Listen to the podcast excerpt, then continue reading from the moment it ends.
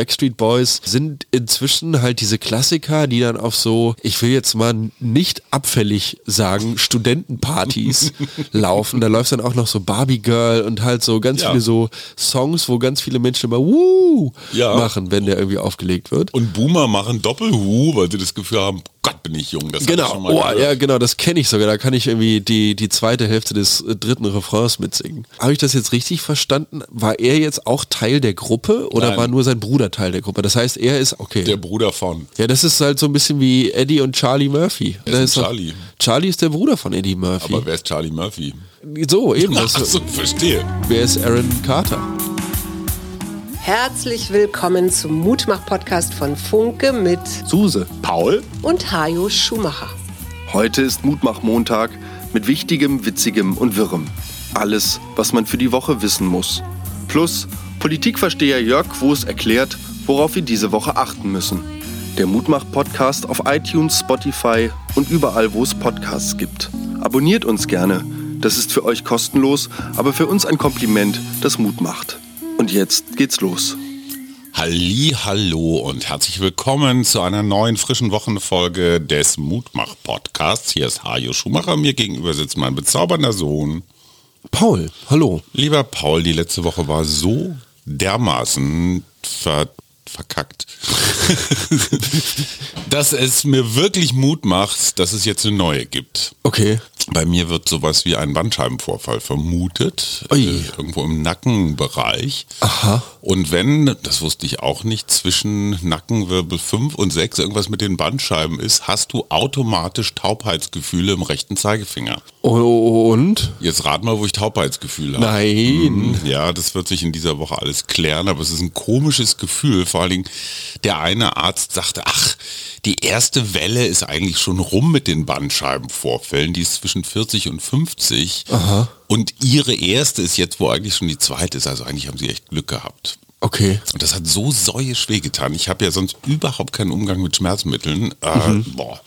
Gut, bevor wir loslegen, zum Beispiel mit Aaron Carter, Elon Musk, äh, Inschriften am Humboldt-Forum, das Vergessen, die dramatische Frage, wie wir über Katar berichten und vor allen Dingen ein Kettensägentest für dich, mein Gärtnersohn. Oh ja.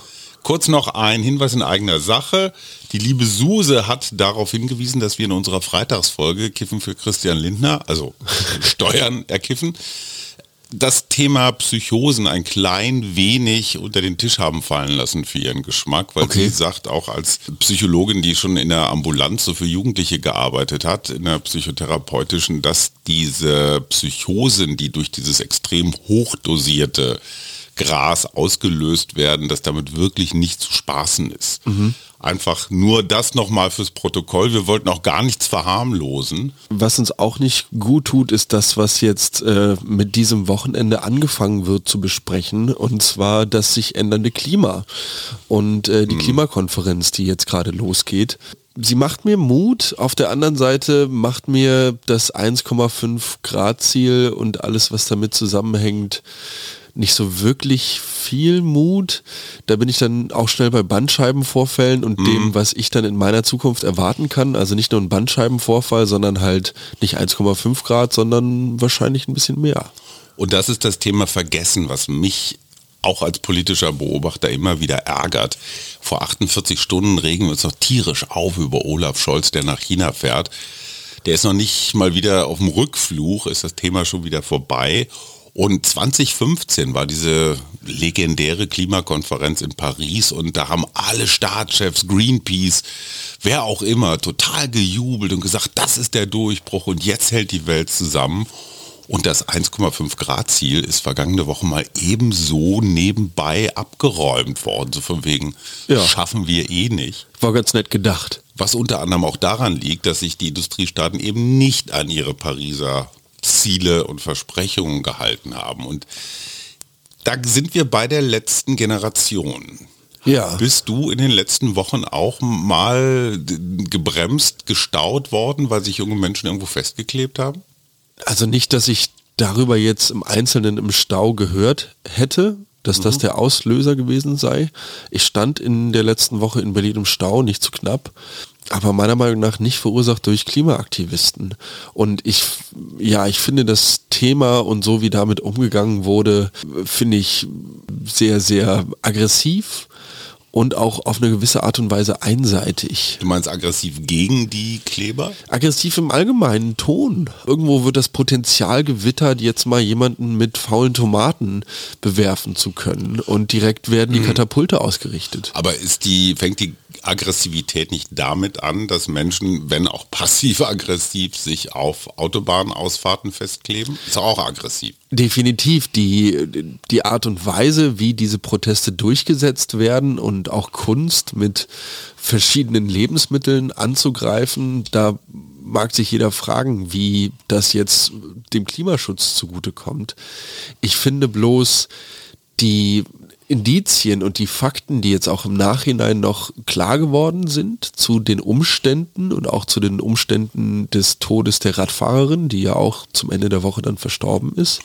Ganz kurz da nochmal rein. Es, der Volkszorn brandete auf, weil es hieß, durch die Festkleberei sei ein Rettungswagen nicht pünkt oder nicht so schnell am Unfallort gewesen, wie hätte sein können. Und es handelte sich auch noch um einen sehr speziellen Rettungswagen, der irgendwie bei so eingeklemmten mhm. Verkehrsunfallsopfern zum Einsatz kommt. Also nun stellt sich raus, erstens mal hatte der Unfall überhaupt nichts mit Klima Schützern zu tun. Da ist eine Radfahrerin. Der Unfall an sich nicht. Nee, genau. Es ging immer nur um, um den Weg der Rettungskräfte und so. wie dieser im Zweifel behindert wurde. Und sie war schon befreit worden, auch ohne den Rettungswagen. Und die Notärztin jedenfalls hat gesagt, es gäbe keinen Zusammenhang.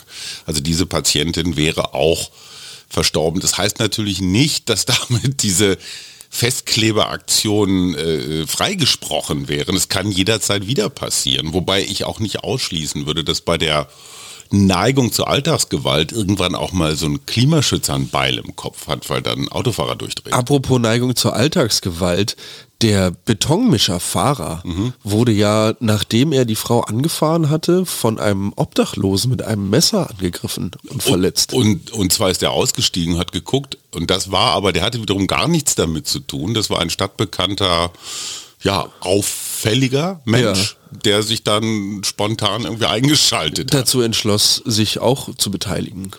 Ich finde ja, diese letzte Generation auf eine Art hat das ja sowas wie Aktions Kunst, weil die ja. Absurdität des Ganzen, ja. also wir kleben uns fest, Autos stehen rum, verpusten Abgase. Leute werden zornig. Leute werden zornig und dann zu sagen, ey, wegen so einem Scheiß regt ihr euch auf. In Wirklichkeit gibt es hier viel, viel größere Dinge, Klimawandel, über die ihr euch wirklich mal aufregen solltet. Ja. Das ist ja die Botschaft. Die ist nur leider ein bisschen sehr intellektuell. Ja. So von wegen eure Bilder im Museum werdet ihr auch nicht mehr angucken können, wenn das alles unter Wasser steht oder auf 60 Grad hoch äh, temperiert ist.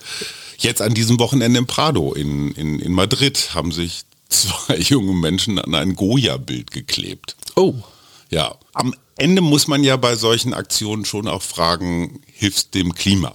Das ist die gute Frage. Also es schafft auf jeden Fall mal ein Bewusstsein. Die Frage ist jetzt in welche Richtung. Also wird mhm. jetzt von den Leuten, denen der Klimaschutz eh egal ist, gesagt, naja, das ist jetzt wirklich dieser blinde Zorn, diese seltsame Zerstörungswut der Linken, die sich da irgendwie Bahn bricht und äh, das Ganze irgendwie instrumentalisiert wird auf so eine seltsame politische Art und Weise und der Klimaschutz an sich als Thema deshalb so ein bisschen untergeht, weil einfach darüber gestritten wird, wie man das Thema angeht, anstatt wirklich Lösungen zu diskutieren. Und das ist für mich so der künstlerische Aspekt, dass es die ganze Debatte in so eine ganz absurde Richtung bringt. Also eigentlich hat man das Gefühl, da wird es ja eigentlich schon ist. ein Bühnenstück aufgeführt, ja, ja, ja, das sich um alles kümmert, nur nicht ums Klima.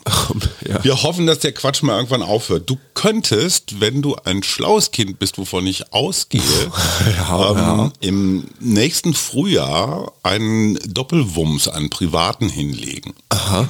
Als Mitarbeiter des öffentlichen Dienstes bekommst du, wenn du Wahlhelfer bist, das Ganze als Freizeit ausgeglichen. Wenn du also den ganzen Sonntag im, im in der Wahl, ähm, wie heißt denn das, Wahlstudio will ich sagen. Quatsch. Wahllokal. Wahlkabine, Wahllokal, Ja. äh, deinen Dienst tust, kriegst einen Tag frei. Ich übernehme die Plus- Lokalseite.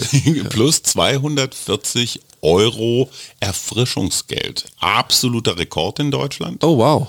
Ja, für deinen Einsatz. In Brandenburg werden 12 bis 21 Euro bezahlt, sonst bei Wahlen so maximal 50. Ja klar. Und die brauchen aber 38.000 Wahlhelfer. Ja, auf jeden Fall. Frühjahr. In Spandau alleine 2500. Wie viele haben sich schon gemeldet? 3000. 70. Ah, ja, easy da ist- peasy. Ja klar, natürlich. Also ich bin dabei. Lieber Senat, Ist äh, doch lustig. Und ich will dann irgendwie auch da, mehr. von da de definitiv eine Podcast-Folge aufnehmen. aus dem Wahlstudio. Ja, genau. Im Hintergrund hat man dann so super geile Atmo. ja so. Das müsste jetzt irgendwie, müsste ich mir die runterladen und dazu schneiden, so. Wie stehst du zu Aaron Carter oder standest vielmehr? Ich frage mich immer noch, welche, welche Action-Heldennamen du versuchst hier unterzubringen. Also Aaron Carter ist 34 geworden und äh, am Wochenende verstorben. Es, die Hintergründe sind nicht ganz klar, aber er hatte ein Drogenproblem. Es kann durchaus sein, dass er selbst beteiligt war. Sein Bruder ist Nick Carter und der war wiederum bei den Backstreet Boys. Oh, Und mit 34 als Musiker das Ja. Leben zu verlassen, ist, ich finde, muss nicht sein. naja, The Club of 27 ist nicht umsonst The Club of 27. Aber stehst du zu Aaron Carter in irgendeiner Art und Weise? Musstest du Nein, aber du, anhören? also ich meine, ich, aber das Spannende ist doch, dass trotzdem du jetzt sagst, es ist irgendwie so relevant, dass jetzt darüber geredet werden muss.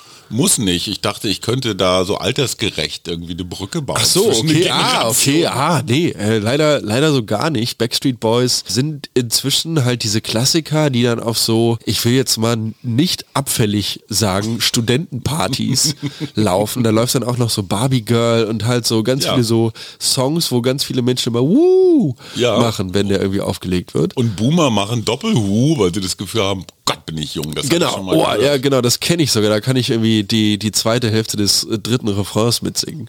Ich hab- Und äh, d- also dahingehend habe ich da jetzt nicht so eine, äh, ja, nicht so eine Berührungspunkte mit. Zumal, habe ich das jetzt richtig verstanden, war er jetzt auch Teil der Gruppe oder Nein. war nur sein Bruder Teil der Gruppe? Das heißt, er ist eigentlich nur, Ja, ah, okay. der Bruder von. ah, okay. Ja, das ist halt so ein bisschen wie Eddie und Charlie Murphy, oder? Ich, das, da, ist ist doch- Charlie? Charlie ist der Bruder von Eddie Murphy. Aber wer ist Charlie Murphy? ja, so, eben. Ach Das, so, verstehe. Also deshalb Mhm. fragt, genau, wer ist Aaron Carter? Gut, zumindest wissen wir beide, wer Elon Musk ist. Und der hat jetzt ein 8-Dollar-Abo für dieses legendäre blaue Häkchen eingeführt, mit dem man nachweist, dass man mehr oder weniger seriös ist. Und ich habe so ein komisches Titanic-Gefühl, ich nenne es Twitanic-Gefühl, weil man kann irgendwie so fast erspüren, dass Elon Musk vielleicht sein 44 Milliarden Dollar Investment leicht verkackt. Werbekunden bleiben weg, niemand weiß so richtig, was er macht. Ähm, Das Vertrauen ist nicht so ganz. er hat mit Stephen King dieses, diese 8 äh, Dollar ausgehandelt. Aha. Elon Musk hat irgendwann getwittert, naja, so 20 Dollar im Monat, das sei ja wohl das Mindeste. Und daraufhin Ja. hat Stephen King zurückgetwittert, wofür denn, was soll der Scheiß? Ja. Und dann hat Elon Musk, wären 8 Dollar okay? Und dann äh, hat er halt, so sind halt die 8 Dollar zustande gekommen. Und ich bin mir nicht, also Twitter ist ja eigentlich nicht groß. Aber es ist relevant, weil man das Gefühl hat, also selbst Olaf Scholz oder so, alle nehmen Twitter, um Dinge in die Welt zu blasen. Aber einfach nur, halt weil es schnell ist, oder? Also weil es halt so kurz und so schnell ist, oder nicht? Ja, könnte man mit Instagram auch machen, aber es hat sich halt so eingebürgert. Und viele Menschen sagen, das ist mehr als eine Social-Plattform, das ist schon auch ein, ja, ein, ein Medium, das demokratische ähm, Kriterien erfüllen könnte, so als vierte Säule von irgendwas. Und Ja. Elon Musk ist ja in Wirklichkeit in, in der Tiefe seines Herzens so ein radikaler Free Speechler, der sagt so, hier kann jeder Mist stehen, die Leute sind klug genug zu wissen, was sie tun. Und ach, man hat den Eindruck, dass ein liebgewonnenes Medium sich jetzt so verabschiedet. Also das, das Problem, egal, welches ne? ich damit habe, ist, dass ich, warum auch immer, zum Ende letzter Woche hin irgendwie total viel YouTube-Content bekommen habe, der sich Mhm. so um die neuen Rechten innerhalb, also in, in den letzten zweieinhalb Jahren gedreht hat. Ganz viel irgendwie vom, vom, also auch Dokus aus dem öffentlichen Rundfunk, äh, die das, die das Problem irgendwie beleuchtet haben. Und die Identitären zum Beispiel, die sich ja immer durch so äh, Schlagworte wie Heimatliebe Ja. oder so Traditionsbewusstsein oder sowas ausgezeichnet haben. Mhm. Die sind ja derzeit tatsächlich im Twitter Jail, also die sind äh, gebannt Ja. auf Twitter. Und ich habe jetzt so, die werden halt auf jeden Fall 8 Euro im Monat gecrowdfundet kriegen. Natürlich. Um wieder irgendeinen Kanal irgendwo aufzumachen, Ja. der ähm, wieder irgendeinen Nonsens in irgendwelche Schichten tragen kann oder in irgendwelche Gesellschaftsschichten tragen kann, wo, wo der nicht gut aufgehoben ist. Und genau das ist das Problem. Twitter hat in den letzten Jahren relativ gute Mechanismen gefunden, wie es jetzt nicht ganz uferlos wird. Und Ja. viele User haben sich auch dran gehalten und das wird jetzt womöglich alles kaputt gemacht. Egal, wo du von Identitären redest, es ist in keinem anderen Heil, ist auch kein anderer Name den Menschen gegeben, denn in dem Namen Jesu zur Ehre Gottes des Vaters und so weiter. Diese Worte stammen vom Preußenkönig Friedrich Wilhelm IV. und stehen wo? Du hast vorhin, hast du es auch gesagt, scheiße. War das noch? Äh, Richtig, ja. die Kuppel vom Humboldt-Forum. Ah, Und ähm, Claudia Roth, unsere Kulturstaatsministerin, Ja. hat eine Idee ihrer Vorgängerin Monika Grütters aufgenommen, weil nämlich viele sagen, diese Inschrift würde auch den Kolonialismus verherrlichen. Okay. So von wegen hier, wir sind die Tops und ihr seid nur die zu kolonialisierenden. Ja. Und da soll jetzt eine Art Installation ähm, stattfinden, in dem so Videotechnik genutzt wird, um andere Inschriften über diese Inschrift zu legen. Okay. Also sie praktisch zu dekonstruieren, die Kritik darzustellen, sie vielleicht auch zu verjuxen. Ja. Ist Kunst, oder?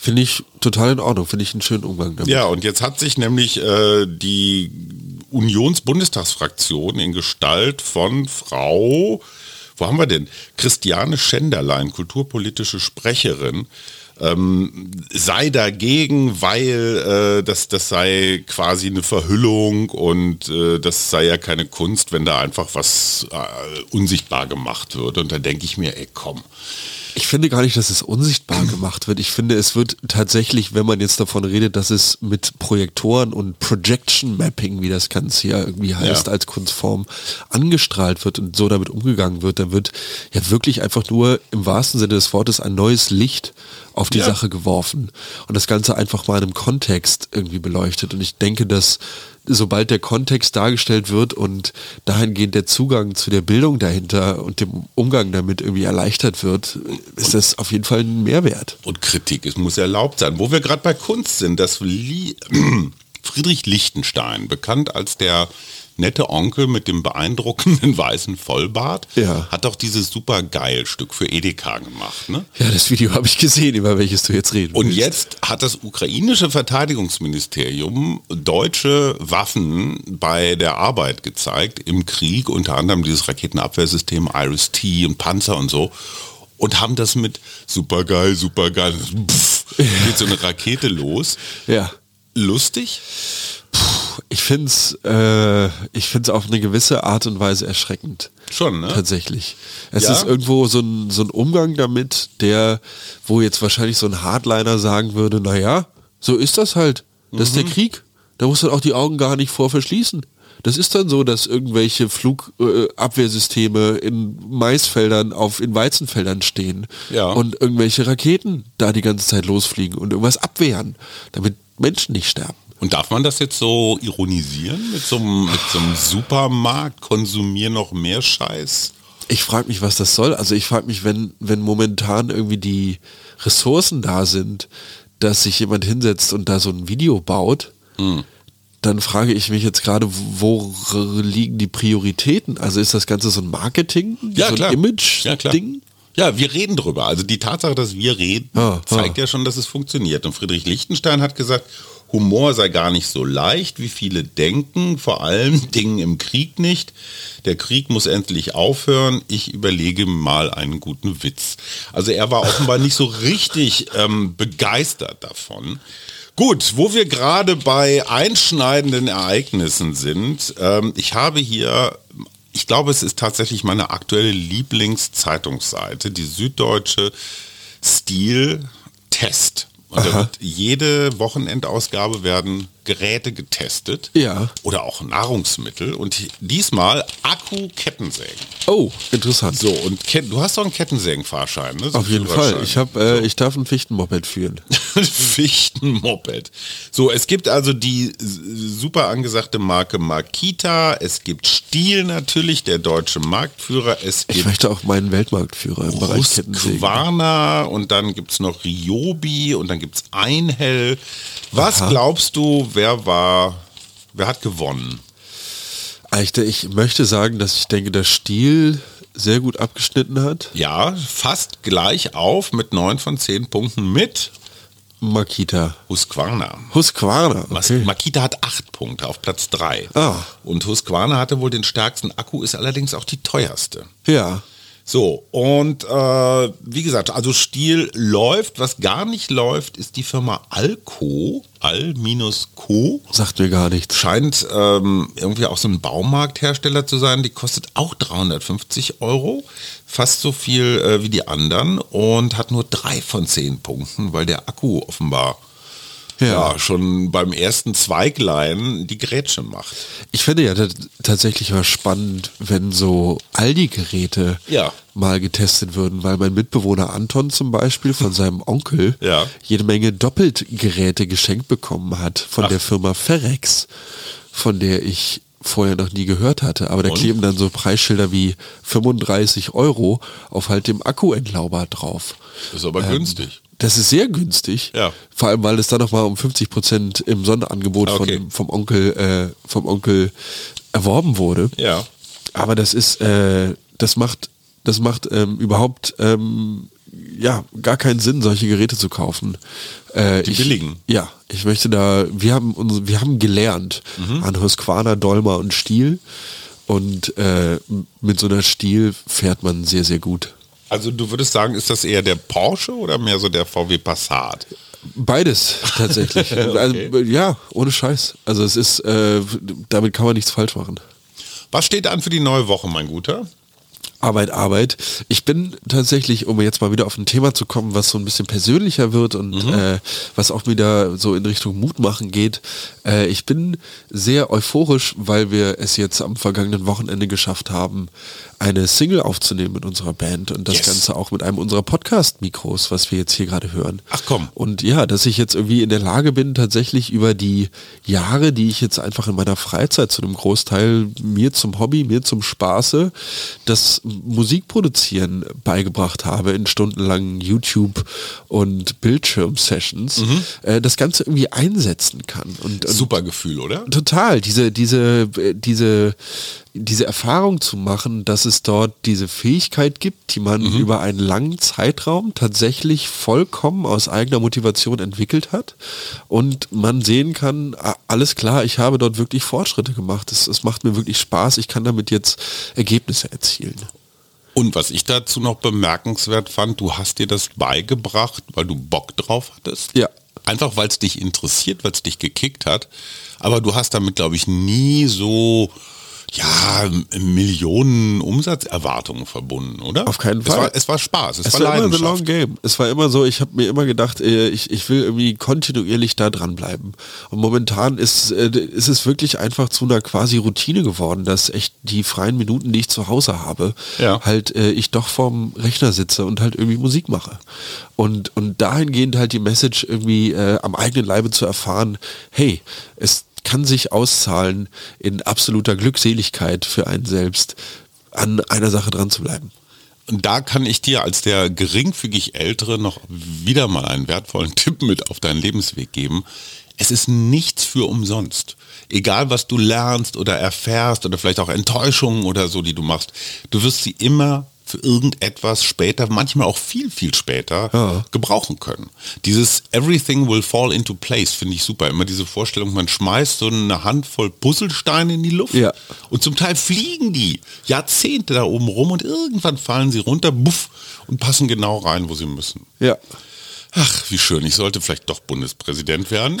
Äh, was ja, habe ich, hab ich, für die Woche vor? Ich muss ins MRT. Ich freue mich total drauf. Oh. Und hoffen wir mal, dass es wirklich nur ein, äh, eine Bandscheibe ist. Die muss man sich übrigens wie eine Silikonscheibe und einen Schwamm gleichzeitig vorstellen. Die sind irgendwie so elastisch verschleißen sich. Ja, deshalb ist man doch auch morgens größer als abends, oder? Weil da doch so viel Wasser dann da Schön wäre es, so. ich bin morgens krummer als abends. Wir wünschen euch eine wunderbare Woche und äh, bis zum Mittwoch. Tschüss. Bye, bye.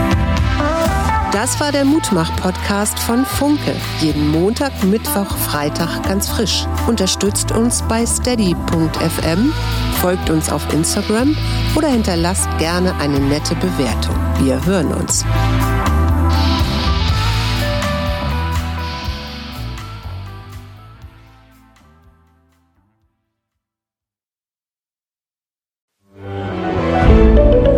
Ein Podcast von Funke.